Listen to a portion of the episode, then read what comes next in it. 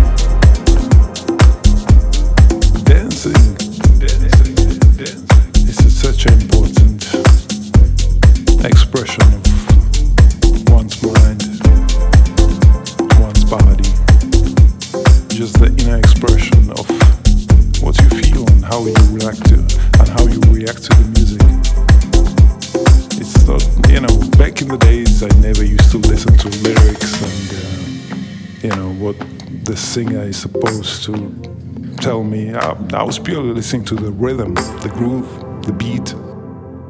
That was what was making me tick, you know.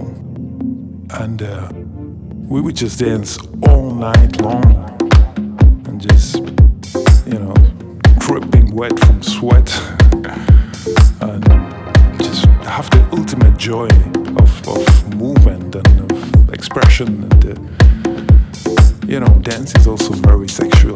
It's a really sexual feeling.